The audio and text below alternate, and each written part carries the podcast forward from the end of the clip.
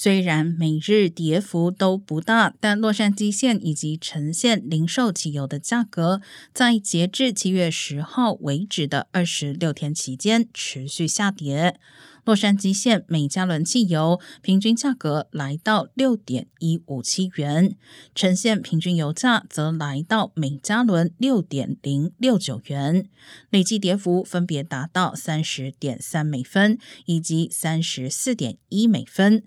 不过，整体来说，呈现油价比去年同期仍高出一点七七二元。洛杉矶县也呈现类似幅度。